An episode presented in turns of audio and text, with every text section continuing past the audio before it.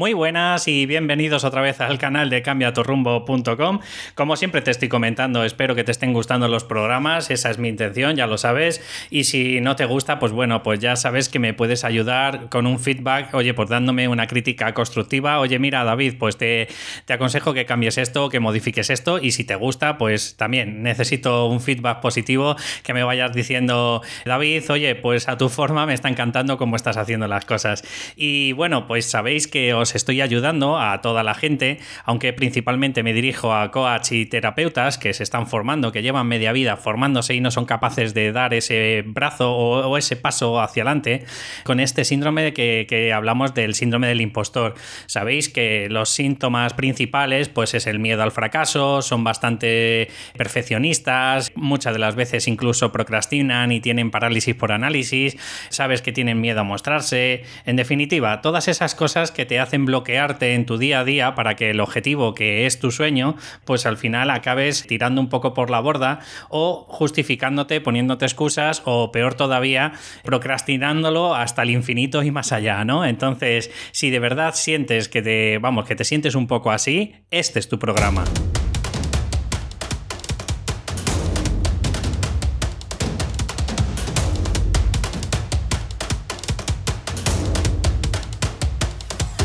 Bueno, bueno, bueno, pues ya estamos por aquí y bueno, hoy tengo un programa que de verdad espero que te guste porque mi intención es ir ayudándote poquito a poco con todas estas herramientas de coaching y, también un poco de psicología.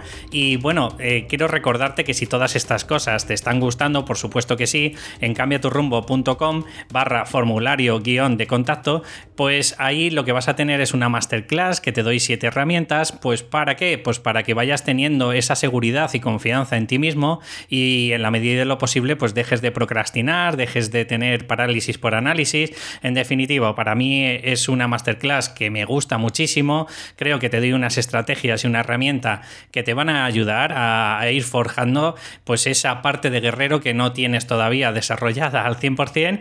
Y bueno, sin más preámbulo más, pues vamos a centrarnos en qué es lo que te quiero ayudar hoy. Hoy nos estamos centrando, eh, es un poco más psicología y nos estamos metiendo pues un poco en, esos pensamientos irracionales. ¿Qué quiero decir con todo esto? Bueno, pues que como te he comentado más de una vez, tienes que ser consciente de que tu software, o sea, es decir, tu mente, pues eh, es la verdad que está muy perfeccionada pero en la medida de lo posible tienes que entender de que tiene algunas taras. Está conglomerada o está formada de, tal forma que en la medida de lo posible lo que intenta hacer, como siempre te comento, es automatizar tus pensamientos.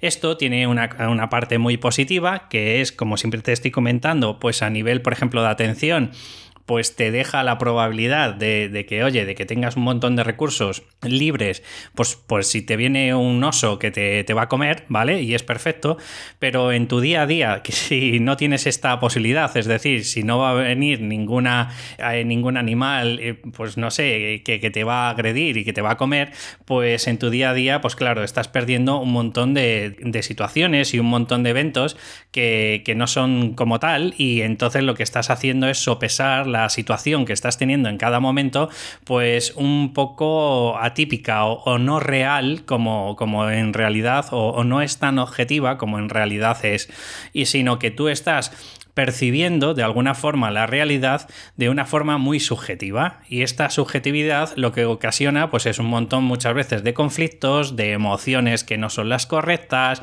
en definitiva generas muchas de las veces pues una conducta que no son pues, las óptimas para cada eh, circunstancia. A ver, eh, antes de, meterme en lo que es en, sí todas las, eh, porque me voy a centrar en las distorsiones cognitivas, antes de meterme en ello, quiero que te hagas una idea, porque es un poco complicado de explicarte cómo funciona el bucle, el bucle de pensamiento, emoción y conducta, pero ante todo quiero que te hagas una idea, ¿vale? Está la situación. La situación es cualquier estímulo que tienes a tu alrededor. Por ejemplo, un ruido, por ejemplo, alguien aparece en, en tu visión, ¿vale? O simplemente estás tocando algo, por ponerte un ejemplo, ¿vale? Pues esa es la situación. Entonces, para toda situación existe una reacción. Entonces, dentro de esa reacción están tus pensamientos automáticos, pero antes de esos pensamientos automáticos, aunque estemos hablando de milisegundos, tú lo que estás haciendo es sopesar la situación. Es decir, ¿cómo la sopesas?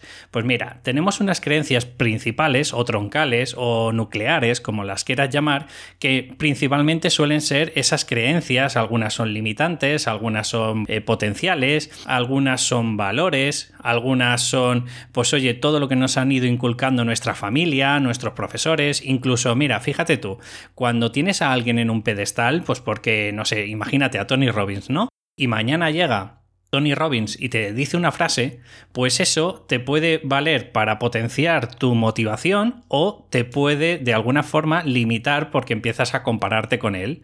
No sé si ya me vais entendiendo. O sea, todo lo que te voy a comentar ahora, este feedback es como un bucle. Entonces, tus creencias se van nutriendo de este feedback se va nutriendo de todas las cosas que vas haciendo en el día.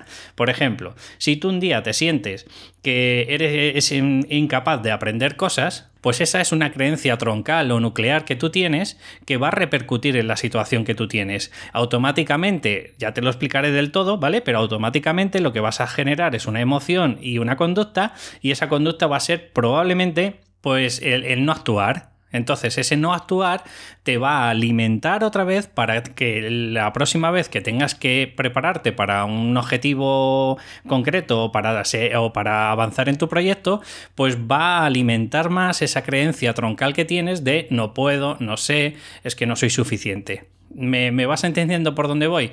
Volvemos otra vez. Situación. Dentro de la situación eh, existe una reacción que es un pensamiento automático, pero justo entre medias sopesas la situación. ¿Y cómo la sopesas? Con nuestras creencias nucleares y además, que es lo que me falta implementarte, las distorsiones cognitivas. O sea que digamos que el sopesar la situación viene incluido con unas creencias principales nucleares o troncales, como los quieras llamar, más las distorsiones eh, cognitivas del momento, que ahora es lo que te quiero explicar, el, el que seas consciente de que esas distorsiones existen, que son reales y que tienes que entender de que muchas de las veces por culpa de estas distorsiones cognitivas nuestros pensamientos automáticos son nefastos. ¿Qué ocurre si tienes un pensamiento automático? Nefasto, automáticamente generas una emoción con valencia negativa, como puede ser frustración, ira, rabia, cabreo, malestar, lo que sea, y generas una conducta que normalmente también suele ser negativa. Si esta conducta es negativa, pues vas a tener problemas como de agresividad o, estás a la defensiva, por ejemplo, ¿vale?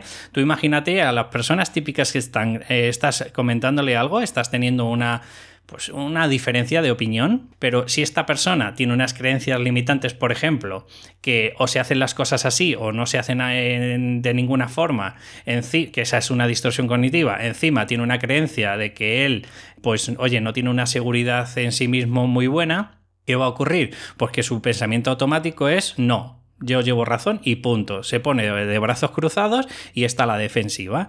Esto, ¿qué le, le, transmite a la otra persona? Pues cero de abertura, por lo tanto da igual que estés hablando con esta persona como si estuvieras hablando con una pared, la otra persona también se enrabieta y al final pues acaba teniendo una discusión que a lo mejor ha sido una tontería, pero se convierte en, nivel 10 de, de warning. ¿Me entendéis por dónde voy? Vuelvo a, explicarlo y perdóname que sea un poquito pesado en esto, pero es que de verdad lo quiero eh, gráficamente eh, lo vas a tener en, la entrada que te voy a transmitir, pero claro, eh, por audio es un poco complicado. Situación, lo que ocurre en el evento en ese momento, ¿vale? Dentro de esa situación, automáticamente, casi en milisegundos, sopesas la situación. ¿Cómo la sopesas? Con el conjunto de tus creencias nucleares más la distorsión cognitiva que tengas en ese momento. Eso te genera un pensamiento automático y ese pensamiento automático en milisegundos o en un par de segundos te genera una emoción y esa emoción normalmente genera una conducta. O al revés, puedes generar una conducta y automáticamente generar una emoción. Esto, por ejemplo, es lo típico como cuando alguien se siente culpable. Ha generado primero la conducta y después, cuando se ha dado cuenta de lo que ha hecho, pues genera una emoción. Y esto retroalimenta tus creencias nucleares principales o troncales, como los quieras llamar. Así que cuidadito. ¿Qué, ¿Cómo se puede romper este bucle? siendo consciente de estas distorsiones cognitivas y por supuesto en, un proceso de coaching pues modificando las creencias limitantes que tengas en el momento. Te quiero poner un ejemplo. Imagínate, te proponen una charla, un amigo que también es un coach y te dice, oye tío, yo sé que tú vales un montón y me gustaría que hicieras una charla. ¿Qué ocurre?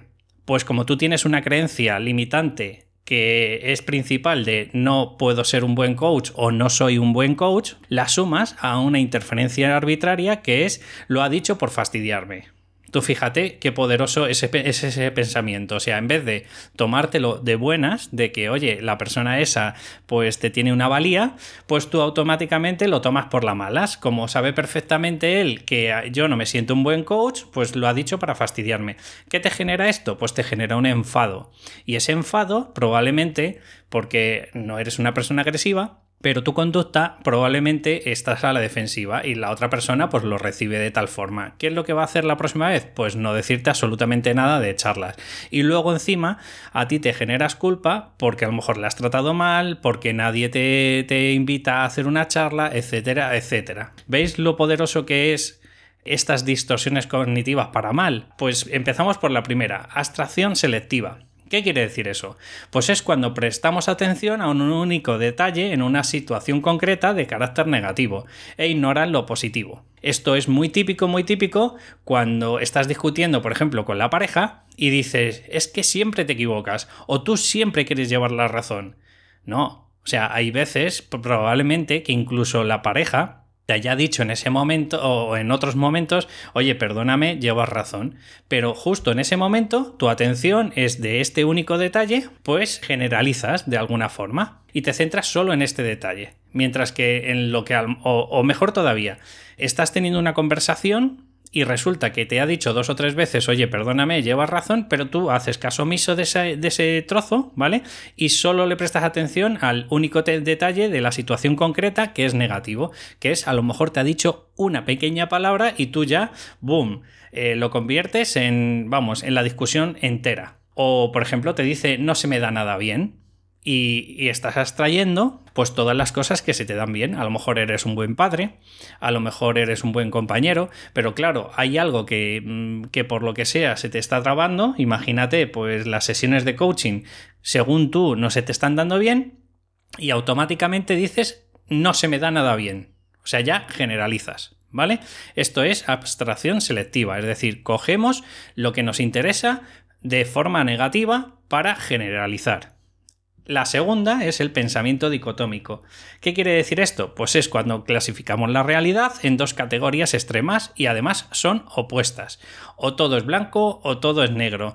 O, es bueno o es malo. O se hace a mi manera o no se hace. O está limpio o está sucísimo. ¿Me entendéis un poco cómo voy? O sea, no hay un término medio, no hay grises. Entonces, claro, ¿qué es lo que ocurre? Esto le ocurre muchísimo también a las personas pues, que tienen de alguna forma ese perfeccionismo, ¿vale? Lo tiene tan implementado en sí mismos que son incapaces pues de ver más allá, no, no ven otra fórmula de, de llevar a cabo pues todo lo que quieren hacer y al final pues te dicen frases como yo hago las cosas bien o no las hago. ¿Por qué?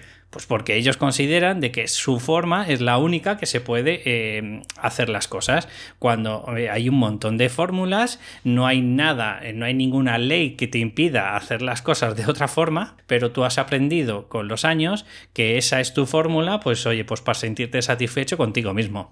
La tercera es interferencia arbitraria. ¿Esto qué quiere decir? Pues cuando sacas tus propias conclusiones y no están apoyadas en ningún hecho. Mira, te voy a poner un ejemplo para que lo veas gráficamente.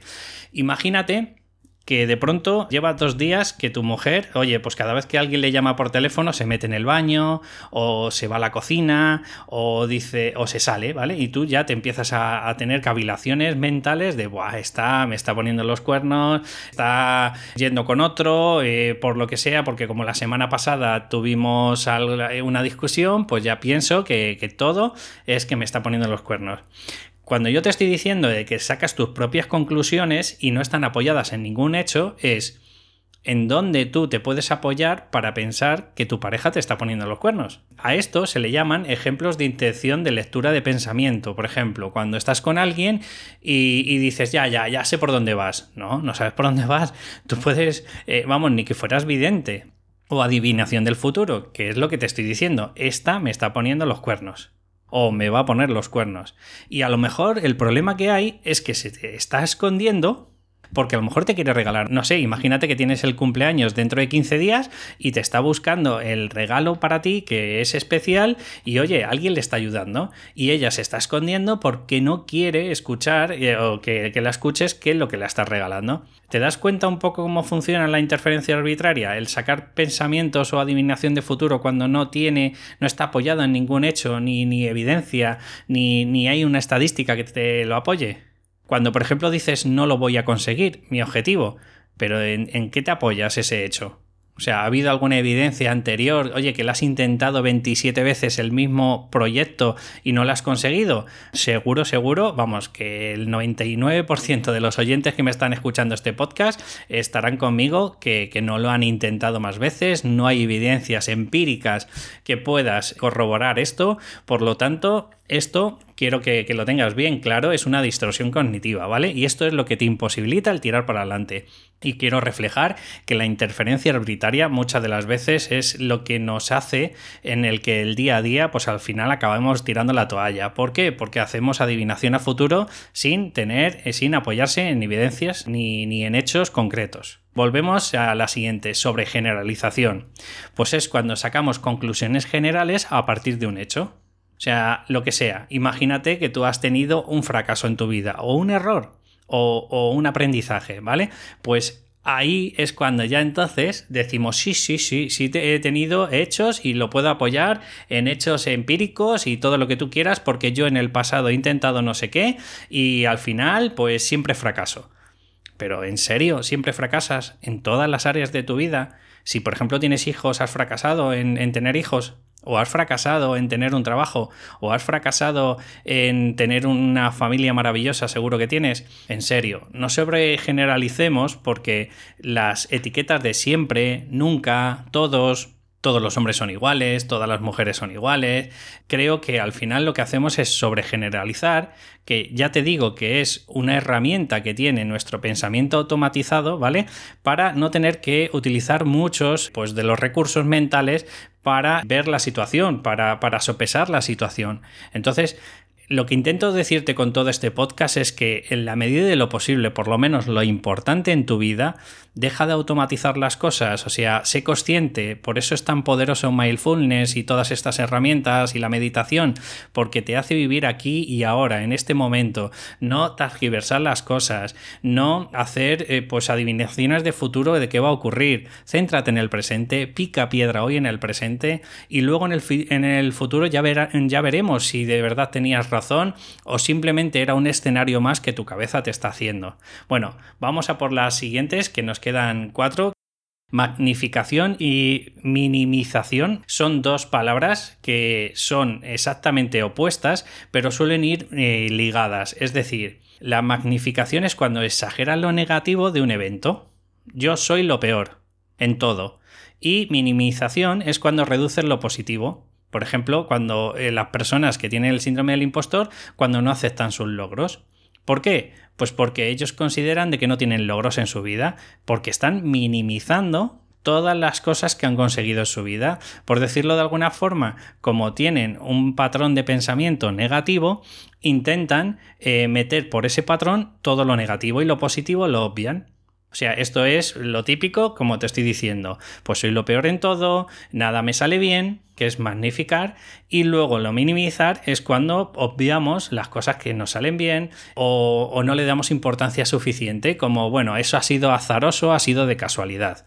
Por, lo, por último, dos, y esto es lo que le ocurre muchas de las veces en el último punto a las personas que tienen un patrón de pensamiento victimista. Voy a centrarme en, primero, personalización. Y es cuando tú te culpas de todo lo que ocurre a tu alrededor. A ver, nadie somos Superman. Y nadie podemos controlar todo lo que ocurre, y menos lo que no te ocurre a ti, lo que le ocurre a tu pareja, lo que le ocurre a tus hijos o lo que le ocurre a la empresa en la que estás. No puedes culparte de todo. Y por otro lado, está la despersonalización, que es cuando nos desligamos de lo que ocurre, o sea, cuando, por decirlo de alguna forma, cuando tiendes a culpar tú a los demás de las responsabilidades tuyas.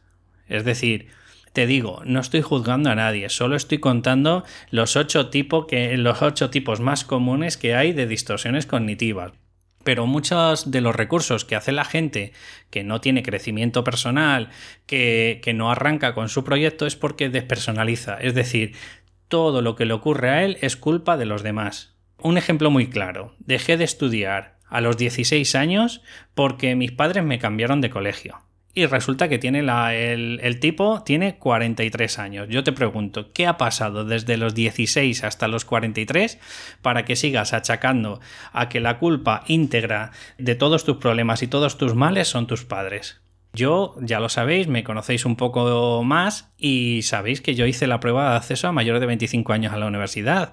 ¿Qué le imposibilita a esa persona que se está poniendo esa em, responsabilidad, la está recayendo sobre sus familiares, cuando podría hacer lo mismo que yo? Se prepara un año, la prueba de acceso mayor de 25 o dos o los que necesite, accede a la universidad si es su sueño de verdad y sigue creciendo y, y proyectando su futuro, pero no culpando a sus padres porque a los 16 años le cambiaron de colegio porque se cambió de ciudad. De verdad, en serio. Esta es una de las causas principales que utiliza la gente para sufrir menos. Y ya sabéis que cuando la persona no tiene dolor, cuando no se siente con el dolor suficiente, no se cambia. O sea, es decir, ¿por qué las personas utilizan el vehículo, por ejemplo, del alcohol? Pues porque el alcohol, de alguna forma, te pone en un estado, no te digo cuando estás embriagado, pero te pone en un estado en el que ya no sientes culpa, ya no sientes dolor, y como no sientes dolor, no modificas tus actos, y por eso muchas de las veces las personas, en vez de cambiar, que es un dolor, pues es un dolor menos doloroso si le está dando al alcohol, pues oye, no todos los días, pero la gran mayoría de, de sus días. De verdad, sé que me he enrollado un poquito en esto, pero creo que era importante que fueras consciente de que muchas de las veces automatizamos casi todos nuestros pensamientos y fíjate en lo que puede hacer tus pensamientos con tus creencias nucleares o principales si son erróneas, si son limitadas y encima les sumas las distorsiones cognitivas. Espero que te haya gustado el programa, sé que ha sido largo, sé que es muy teórico y sé que también que creo que te va a ayudar mucho a tener una mayor conciencia de qué es lo que te ocurre en tu cabeza, en la mía y en la gran mayoría de las personas. Esto nos funciona o nos repercute a todos. Si es así y de verdad te ha gustado el programa, como siempre te digo, primero recordarte, por favor, que te suscribas a la masterclass y que seguro, seguro que te va a gustar y vas a aprender otras siete herramientas más. Y por último, si me estás escuchando a través de plataformas como iTunes, por favor, ponme una valoración que me va a ayudar muchísimo a ir posicionando el programa. Eh, bueno, una valoración de 5 estrellas, por supuesto. Y si pudieras, claro. Y luego, por otro lado, si estás escuchándome a través de iVoox, pues por favor, un comentario o un me gusta también me va a ir ayudando a ir posicionando el programa poquito a poco. De verdad, un abrazo, nos escuchamos en el próximo programa. Hasta luego.